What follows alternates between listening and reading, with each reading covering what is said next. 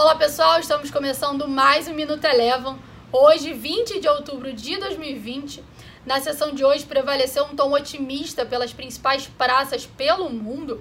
Aqui no Brasil, Ibovespa já iniciou a sessão no terreno positivo, mas ganhou um fôlego adicional após a presidente da Câmara dos Representantes nos Estados Unidos mostrar otimismo nas negociações para chegar a um acordo pelo pacote fiscal americano o Ibovespa ultrapassou a marca dos 100 mil pontos e encerrou o dia de hoje com alta de 1,9%.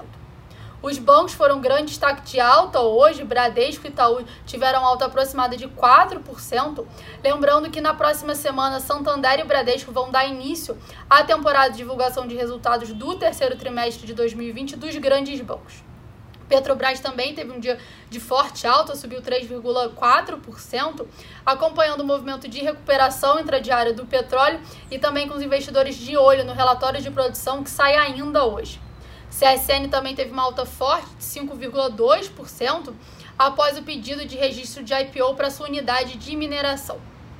Passando agora para o dólar e minha expectativa pela aprovação do pacote de estímulos nos Estados Unidos, o dólar enfraqueceu pelo mundo e, frente ao real, encerrou a sessão próxima à estabilidade, cotada a R$ 5,61. Com a possibilidade de aprovação do pacote de estímulos, as bolsas americanas também tiveram um dia positivo e o S&P 500 encerrou o dia de hoje com alta de 0,47%. O Minuto Eleven de hoje fica por aqui. Se você quiser ter acesso a mais conteúdos como esse, inscreva-se em nosso site www.elevafinancial.com e siga a Eleven também nas redes sociais. Eu sou a Jéssica Feitosa e eu te espero no próximo Minuto Eleven.